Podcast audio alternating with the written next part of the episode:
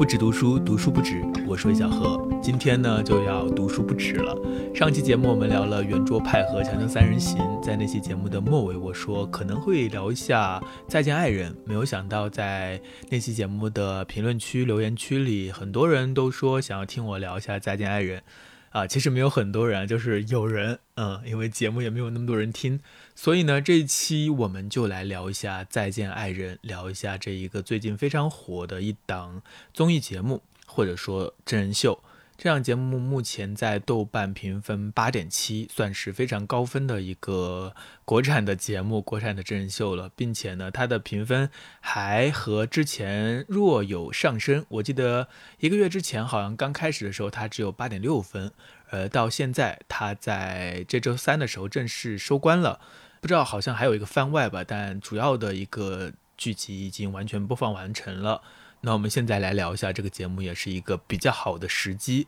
嗯，那先说句题外话，如果大家喜欢的话，其实我以后可以多聊一点综艺的，因为我自己非常喜欢看综艺。呃，我也喜欢看电影，我也喜欢看电视剧，呃，我也喜欢看书。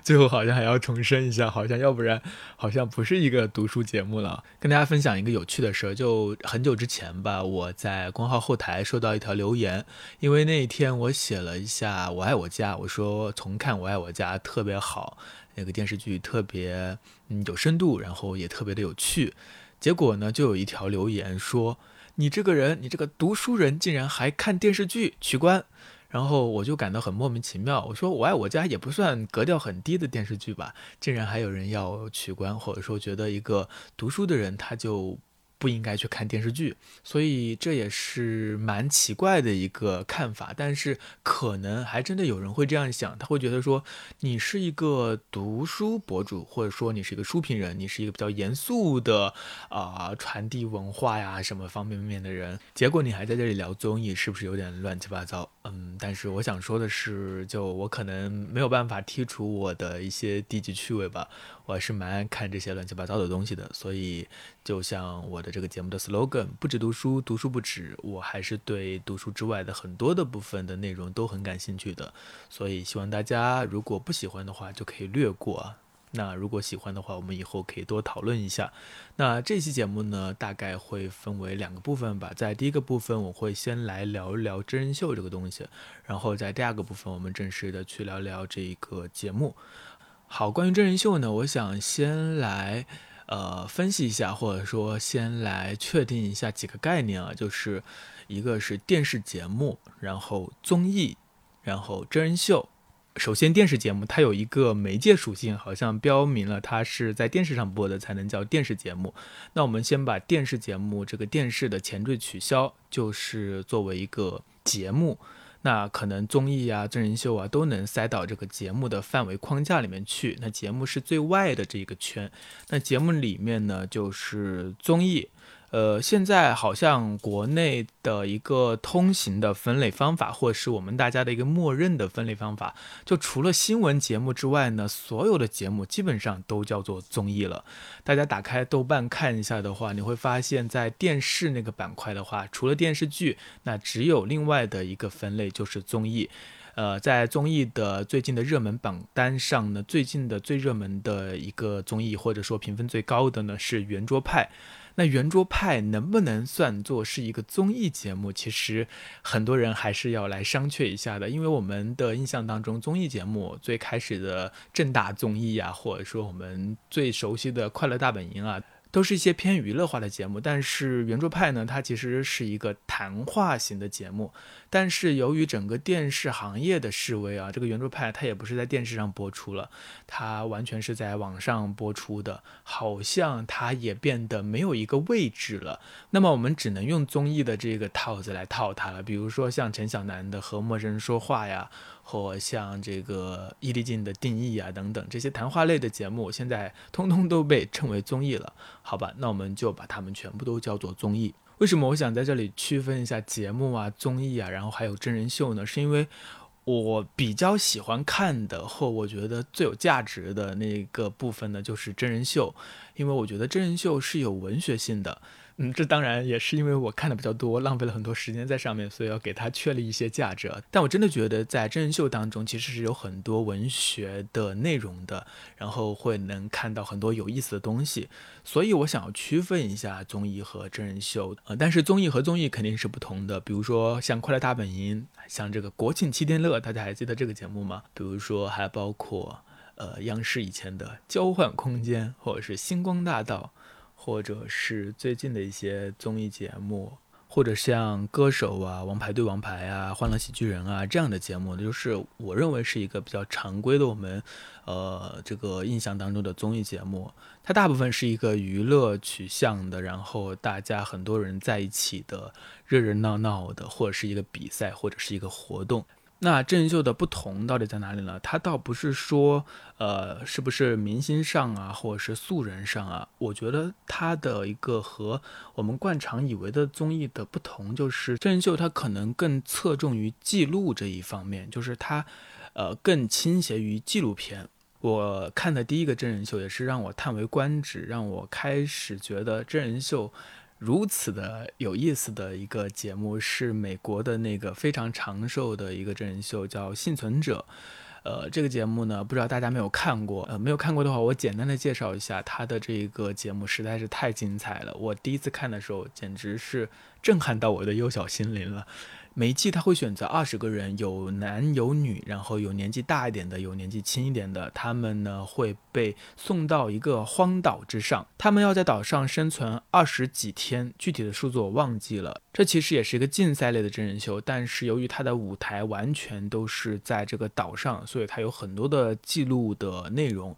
他们主要做两件事情，第一个是他们隔几天就会有一个体育类的竞赛，呃，二十个人，他们一开始要分为两个部落，然后部落之间会对抗，慢慢的呢，每一次的体育竞赛都会决出胜利一方和失败的一方，有时候失败的这一方呢，就要在晚上开一个篝火晚会，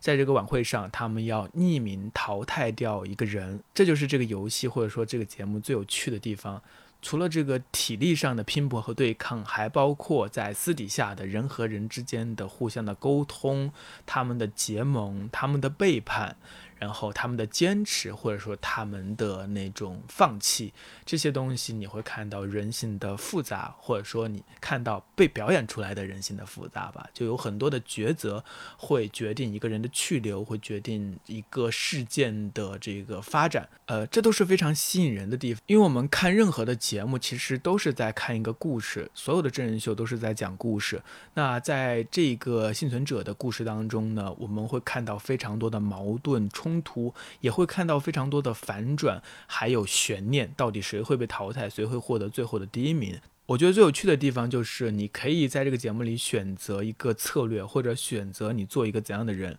一般来说，最后获得大奖的这个人呢，往往就是除了你要在你的这个体育项目当中，呃，有所奉献之外呢，更重要的是你要在你的这个策略上显示出你的能力。嗯，比如说你去策划了一场暗杀呀，或者是你和很多人结盟，然后又背叛了很多人啊，搞了很多大事啊等等。但是我记得有一季的这一个冠军，他就是坚持他不做这种啊违背我们这个社会公序良俗的这样的背叛的这种欺骗的事情。他做的事情就是每一次的比赛他都力求拿到冠军。最后呢，他真的得到冠军了。虽然好像很多的观众对于这一季的评价不高，因为大家觉得这个冠军名不副实，他没有做出很多这种花招来。但是我觉得这个非常有趣，就是。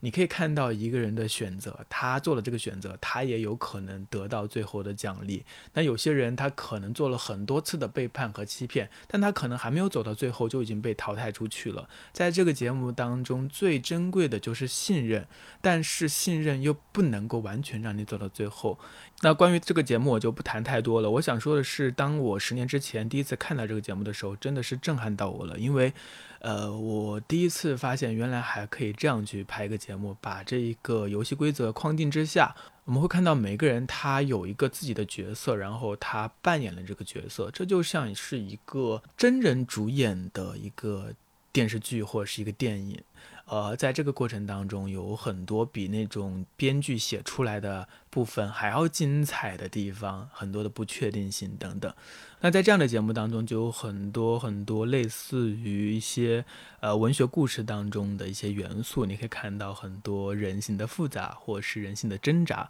而我一直觉得，像《披荆斩棘的哥哥》这样的节目呢，就不太算真人秀。虽然它也有很多比赛之外的后采啊，他们的。呃，生活片段啊，但是我觉得这样的节目当中，呃，它的比赛还是作为整个节目的主体的。那其实它记录的部分是作为一个陪衬的，或者是作为一个锦上添花的部分的，就像乐队的夏天一样。所以这样的节目在我的心里呢，它可能就是更偏向于大的范围的综艺的定义，而不是真人秀。呃，对我来说，真人秀可能还是要去记录一些真实的人的反应，或者是真实的生活的一些场景和片段，哪怕它里面有一些人为设置的痕迹，但是你还是能看到很多的呃真实的反应。在国内的真人秀这方面，我觉得芒果台或者说湖南台确实是有一个带头作用。最早的话，呃，国内的真人秀比较能够让大家看见的就是《爸爸去哪儿》。《爸爸去哪儿》算是抄袭或者说借鉴的这个韩国的这个节目的形式，但是因为是中国的明星，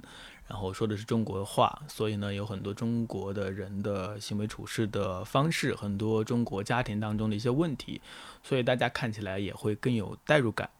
那像《爸爸去哪儿》《花儿与少年》或是《中餐厅》啊这样的节目呢，我们都能够清晰的看见它是一个真人秀，但同时呢，它这个。综艺的属性还是蛮强的。那大家再往记录的这边推一下的话，现在还有一些节目，它其实介入真人秀和纪录片之间的这样的一种节目，就很难去定义它是真人秀还是纪录片。比如说今年年初的由亚马逊出品的英国的一个这样的节目，叫做《克拉克森的农场》，非常的有趣，非常好玩，非常的好看。大家如果没看过的话，推荐大家去看一下。呃，主要的内容就是一个老头，嗯，当然不是一个普通的老头，他其实是英国非常有名的一个汽车节目的主持人。然后呢，他准备在他的庄园，嗯，他买下了一片庄园，他要去经营他的庄园。整个节目记录的就是他在乡下待了十个月，呃，他什么都不会，然后去买这些器械，开始耕地，种他的粮食，养羊，然后养鸡。啊，还经历了疫情等等一系列的事情，就它很强很强的纪录片的这样的元素，你可以把它完全看成是一个纪录片，但同时呢，它又有一些综艺节目的这样的桥段，或者说这样的一种风格，它有很强的搞笑的成分，然后它也会去突出这个喜剧的元素。前年好像 B 站也有一个节目叫做，呃，守护解放西。它记录的是长沙解放西这一块地方的一个派出所当中发生的事情，嗯，集数也不多，每一集呢就会记录一些呃去报案的人啊，他们的一些故事啊，有些人是被偷了呀，有些人是被性侵了，有些人是啊要自杀呀，等等，有很多很多这样的呃社会案件。呃，这个节目呢，你也可以看作它是一个纪录片，但它同时也有很强的综艺元素。就他选择的这些案件本身就很多是很有趣的，或者是很搞笑的。我印象深刻的就是有一个女孩，她被抓到这个公安局了，抓到派出所里面，她对着警察叫嚣：“我是这个长沙的老大。”等等，这样的一种设置显然不是一个严肃的纪录片会去做的一种取舍，所以呢，它又有很强的综艺属性。说了这么多，好像有点无聊。其实刚刚说了好几个概念，一个是节目，然后是综艺，然后是真人秀，然后是纪录片。那我为什么要区分这些呢？其实我刚刚已经讲了，就是我觉得最有价值的和最有文学性的这些节目呢，还是在这些真人秀里，在这些更偏向于记录的真人秀里。那现在又出现了一种新的真人秀的类型，或者新的节目类型，这个也是从韩国兴起，然后国内也照抄过来的一种新的类型，就是观察类的真人秀。它和之前的真人秀的一个唯一的区别，就是它多了一个观察室。呃，不管是去年还是前年的心动的 offer，或者是什么心动的信号啊，这个节目除了记录这些素人他们的生活、他们的工作之外呢，还有一个呃明星为主的一个演播室、一个观察团，每播一段记录呢，就会放一段他们的讨论。这样的一种节目形式还蛮流行的，这也很有趣。为什么我们会需要一个观察团呢？或者大家可以来做一个投票，你会喜欢看这种观察团的段落吗？还是说你觉得他们完全可以去掉，根本就不需要，或者你根本就是跳过的？关于为什么有这个观察团，有这个嘉宾的观后的交流，我觉得，嗯，我自己分析了一下，可能是有两个原因吧。呃，第一个就是排解孤独感，这个可能和看弹幕差不多。看弹幕就是我们能看到及时的其他观众的反应嘛，我们会知道哦，同时还有人和我一起在看这个节目，我们有一点点的互动，有一点的交流，你并不孤独，缓解了你的孤独感。那另外一个呢，我觉得就是我们可能会对内容有更多的延展性的解读需求。这个到底是一个真实的需求，还是这个创作者他想当然的创造出来的需求？我不确定，但好像确实有一个这样的需求。比如说前段时间这个有一个游戏，就是国产的，但还没有上市的，叫《黑神话：悟空》。这个游戏今年也出了一个宣传片。一个实际演示的这样的一个片子，那出了这个片子，由于我对于整个游戏行业并不是特别熟，呃，那我就会去看一些这样的反应视频，看一下其他人是怎样讲的，他们有没有讲到一些我没有看到的一些细节，我错过了一些东西。那我觉得这个观察室的作用，可能就类似于这种反应视频。它是节目方在制作的时候就担心大家可能会错过什么东西，或者是觉得大家在心理层面会有一个更多的解读需求，然后就找一帮人来帮你解读。但是目前来说，我们的体验都不是很好，就是很多的这个节目的解读的这一部分，或是观察的这部分，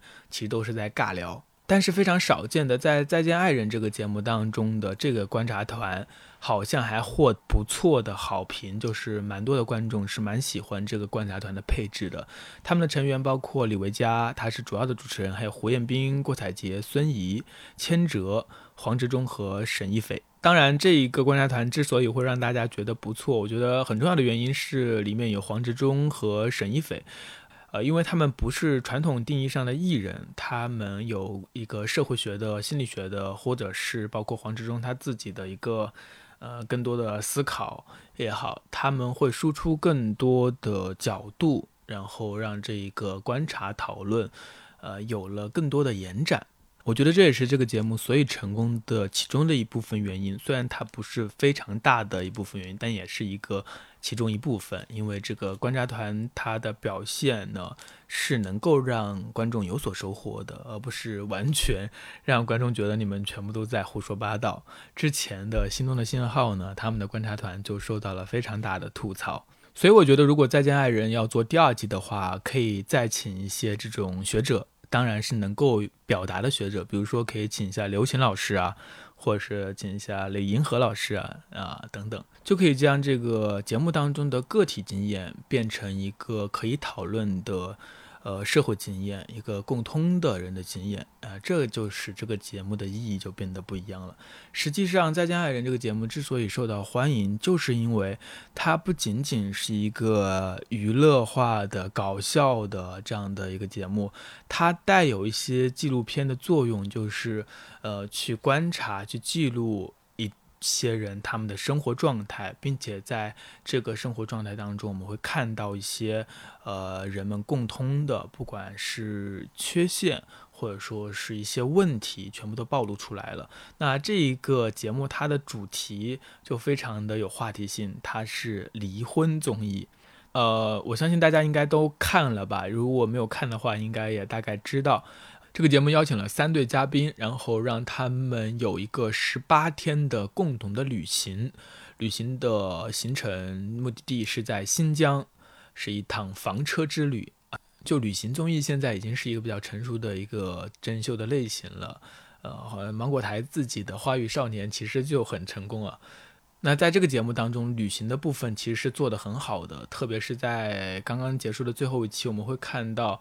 呃，这些风光的选择，这些景点的选择，这些美景。嗯，除了这个人的内容呢，就光是这些美景本身就不得了。如果有一个 UP 主他做了一段这样的旅程，然后把这些风景的镜头全部剪进来，我相信也会获得很好的流量，因为他的前期的路线的设定其实就挺花功夫的，这也说明这个节目他做了很多的前期工作。那旅行其实是为了提供一种。呃，独立于我们日常生活的一种奇异的经验，旅行就是这样一种很神奇的东西。我们在旅行当中不会去考虑我们日常会考虑到的工作，首先工作的大部分的复杂的东西和压力全部都先取消了，我们也不会考虑日常的一些人际关系。我们每天都会遇见新的美景，遇见新的人，我们都会有崭新的经验，每一天都变得非常的饱满，非常的丰富。这是旅行非常有趣的地方。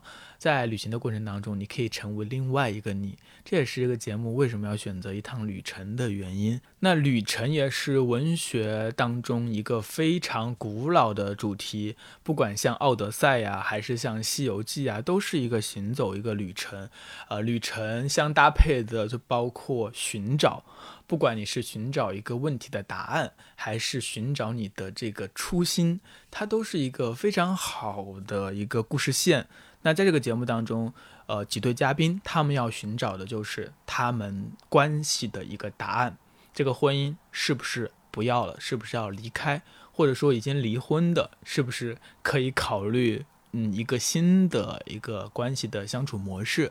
那这个节目之所以好看，我觉得有好几个方面的原因。第一个方面呢，就是。呃，在节目的流程的设置上，其实节目组是做了非常大的工作的。我记得我看了第一集的时候，我就觉得这个节目组他非常厉害。首先，他找到了一个这么美的地方，然后在第一集的时候，这个朱亚琼和这个老王就有一个拍照的环节，然后在第二集当中就有一个互相画画的环节，还有一个呃，他们去这个吊桥。攀登的这样的一个环节，我们日常的旅行，如果你不去设置一些体验的话，其实是，呃，很干巴、很无聊的。何况是他们，但是节目组帮他们设置了这样的一些环节之后呢，呃，就有了一个他们互相互动的这个场景发生的可能。所以我觉得节目组在这个环节的设置上，其实是根据他们每一个人的情况是做了非常好的一个安排的。另外一个方面就是这个节目暴露出了很多很多的真实的，呃，现实生活当中的婚姻中的一些问题，而这些也是让大家非常能够。感同身受的，或者是让大家能够激起讨论的一些部分，就它是有真料的，而且它是真实的，这种东西是没有假的。所以很多人都担心，如果有第二季的话，会不会有很多人是带着表演的这种心态来的？而在第一季当中呢，很多时候大家都不知道要发生什么，所以反而能够留下更多的真实的记录。我个人觉得最好看的部分是整个节目的前期。也就是逐渐去暴露这些嘉宾他们之间问题的这个过程，然后呢，以他们分别旅行的那集作为高潮，然后之后呢，其实就没有太多的东西了，因为基本上大家能够看到的也都看到了，是一个。呃，在内容上没有再继续深入的，那之后呢，其实就不断的重复了，所有的矛盾还是那些矛盾，然后也依然没有解决，所以最后的几集是有些疲倦的，特别是他将这个所谓的选择和这个三十六问呢，还又搞了两集，所以就更加的有些疲倦了。如果他最后几集能够缩紧一些节奏的话，我觉得可能会更好。那我们都知道，一个好的小说，它的开头是非常重要的。一个好的开头几乎就是一个故事成功的一半了。那这个《再见爱人》它的开头做的是非常好的，就是它引起了所有人的悬念。他讲了三对嘉宾的故事，其中有两对是非常引起人的悬念的。这两对就是郭柯宇和张赫，以及朱亚琼和老王。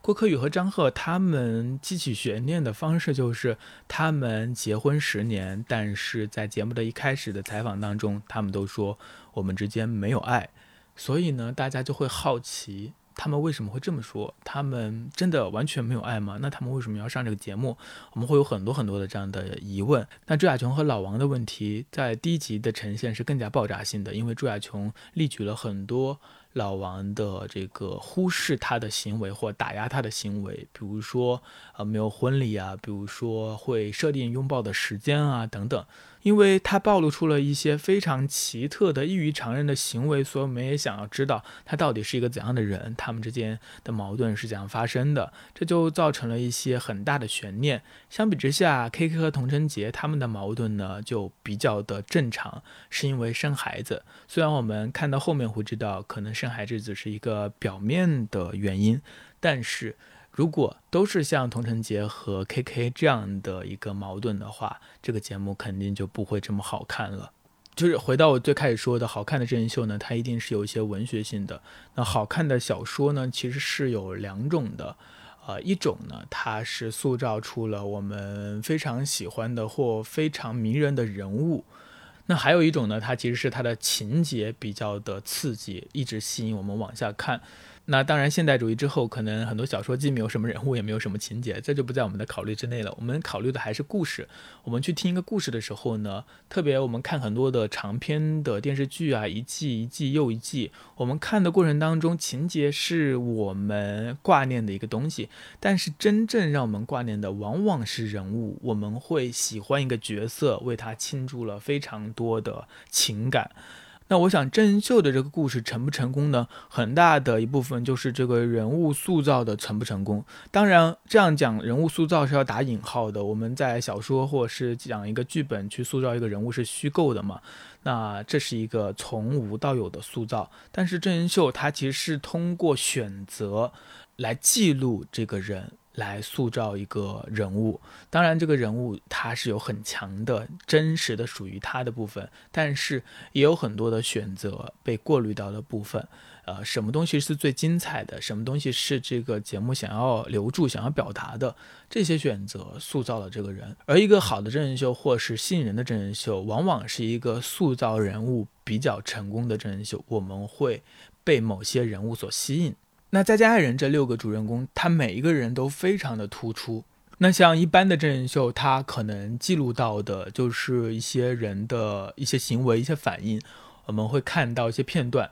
但是我们不会深挖下去，不会对这个人的性格有更立体的感受。不会对这个人物有更深层次的共情和理解。那比如说，我们看《爸爸去哪儿》，我们看了很多集，每一集都是这个爸爸带着他的孩子，呃，他们也有很多的互动，但是不会过多的去体现出。呃，这个爸爸他的性格上的某些特质或某些复杂的地方，但是在《再见爱人》当中，通过节目组的一系列的设置、引导和他的选择，我们会看到每个人物他都是完全不同的，然后每个人物都非常的有深度，对。随着这个每一集的推进，我们会看到每一个人他暴露出来的深度，这个是让我们有满足感的，也是我们去看一本小说或看一个文学故事，呃，能够让我们感到满足的一个非常重要的部分，就是人物的厚度。那么《再见爱人》这六个人，我们稍微的来分析一下。首先来聊一下 K K 和童贞杰这一组。呃，K K 在整个行程当中其实扮演了半个主持人的角色，特别是在最开始的时候，那很多的话题都是由他来引导的。他在很多的时候都表现得非常的活跃，非常的活络，能够活跃气氛。但他同时也有自己的缺点，比如说他情绪不稳定，呃，特别是他有这个酗酒的习惯。当然，其实每个人都是有优点有缺点，但是在一个节目当中，我们很多时候只能看到他的一面，或看到他的缺点，或看到他的优点。但是在这个节目当中，我们是看到了 K K 他的很多的优点，比如说他很耐心的去教这个童人杰骑单车，然后他非常活络气氛，他在很多时候表现出了一种天真，啊，这都是很难得的一些品质。但同时呢，节目也真的记录到了他去醉酒啊，拉工作人员一起喝酒啊，然后生气呀、冷战啊这些场面。那有了这两方面的素材，K K 这个人物就立体的多了。并且这个节目有趣的是，这个节目它有意识的想要去挖掘每一个人物他所有的行为的背后的心理机制，呃，这也是满足我们观众的一个心理需求的。我们想知道每一个人他为什么这么做。那 K K 为什么这么做呢？他为什么会酗酒呢？我们会找到一些答案，比如说他从长沙到这个上海。然后呢，他的事业不是很成功，他需要找到一些替代品，他需要找到一些认可，等等。但观众不仅仅是看到这些人他们的一些行为，还看到了他们背后之所以这样做的一些原因的时候，我们对这个人的理解就更深了。如果你有和他一样的经历的话，你可能会有一种更深的连接在里面，或者是一种情感的共鸣也好，这是这个节目非常厉害的一个地方。那童晨杰同样也是这样的，当然童晨杰他没有太多负面的东西，但是他的性格也非常的突出。呃，她是一个非常有条理的、非常有逻辑的，能够把事情料理得非常好的一个女性。她是第一代的模特，她把自己打扮得美美的，同时她把事业也弄得好好的。同时呢，她的情绪管理能力非常的强。每一次和 KK 吵架了之后，她都能够主动的去求和。这当然在很多人看来是她的一个缺点，但是也许在她那里，这是她解决问题的一种方法。那如果我们只是看到他节目当中的这种雷厉风行啊，那可能很多人会觉得他很厉害，会佩服他。那后来呢，我们也知道他的原生家庭呢其实是比较悲惨的，或他的童年是没有那么快乐和幸福的。所以呢，他对于孩子这个问题一直都很敏感。然后呢，他自己通过自己的努力，其实是逃脱了原生家庭的很大一部分阴影的。那当我们了解了这一切之后，我们对童晨杰的认识也更加的丰富，更加的丰满了。那在这个节目当中，最最能够表现出人的复杂，也是让很多观众有非常强烈的呃感受的，不管是喜欢、讨厌，还是一种理解，这样的一个人，他就是老王。用这个编剧喜欢说的这个词汇来说的话，老王在这个节目当中是有人物弧光的，就是他在短短的十八天的这样的一个综艺节目当中，他的人物是有成长的，他是有非常大的变化的，而这个变化几乎可以用一个截然相反来形容，所以他这个给人的这个感受是非常强烈的。并且它的变化并不是一个空泛的变化，一个表演的变化。而且我们还了解到了他所有的行为模式的一个可能的成因，就是他的童年、他的原生家庭，他的父亲是怎样对待他的，所以他才因袭了他的家庭对待他的这种模式。他有很多做的不好的地方，而当观众一步步的从讨厌他，然后慢慢的了解他的过去，然后发现他其实也有一些优点，然后再综合的考量他的一些行为的时候，你对这个人的看法就变得更立体。了，你对他也就有了更多的深度的理解，而这个时候你很可能就不会简单的说我讨厌他或我喜欢他，你可能甚至会觉得有可能我也会成为他，有可能我也有他这样的问题。这个时候我就觉得真人秀它其实就有了所谓的文学性，因为我们在文学当中其实就是能够去理解他人，我们能够看到他人。而在这个节目当中，我们同样能够做到这一点。那朱亚琼她的性格也是非常鲜明的。她虽然快四十岁了，但是她依然非常有这种少女的一个状态，非常的活泼，然后也非常的有活力。但是相对来说，朱亚琼她在这个节目当中的人物深度就没有老王来的要丰富。呃，或者说他的整个转变，其实在他上节目之前就已经完成了。他已经完成了从那一个压抑自我到这个追逐自我的这个过程。所以呢，我们看到的就是他不停的、不停的要声明追逐自我。呃，所以因此会有人厌烦他，但我觉得这个其实也是不公平的。那最后呢，就是郭柯宇和张赫。郭柯宇可能是这个节目的六个嘉宾当中最迷人的，也是。最能够让人产生好奇心的一个人物，因为他有很多不同的面相，比如说第一期的时候，我们看到他的时候，他其实是基本上素面朝天的，然后也没有特别的去打扮，而且在第一期的时候，他也没有太多的表现，大家对他的一个感受是比较模糊的。然后呢，你会发现，诶，这个片尾曲是他唱的，而且唱的很有特点。然后你会发现他是摇滚乐队的主唱。然后你会发现他曾经是影后，就是在一开始你会以为他是一个很普通的人，但是慢慢的你会发现他有这样一个一个一个又又一个的这样的闪光点。当然，更重要的是郭柯宇他非常的诚实，他非常的勇敢的表达自我，而这种诚实其实是在现在呃已经会被视为冒犯的某种诚实了。当然，郭柯宇他有自己的伪装，就他在节目当中也说过，他其实是不太相信语言的，所以他的语言其实是蛮有迷惑性的。很多时候他想的和他说的可能并不是相同的，而聪明的观众，呃，可以通过对他的一步步的了解，呃，慢慢的理解他的所有形式的原因。当然，相比于前面的几个人的话，其实郭柯宇的内心世界暴露的还是比较少的。我们至今还是会有很多的谜团停留在他的身上，而这也是他所以能够迷人的原因，就是他没有让你一次性能够看清他。当然，这不是说他是故意这样做的，而是他就是这样的一个人。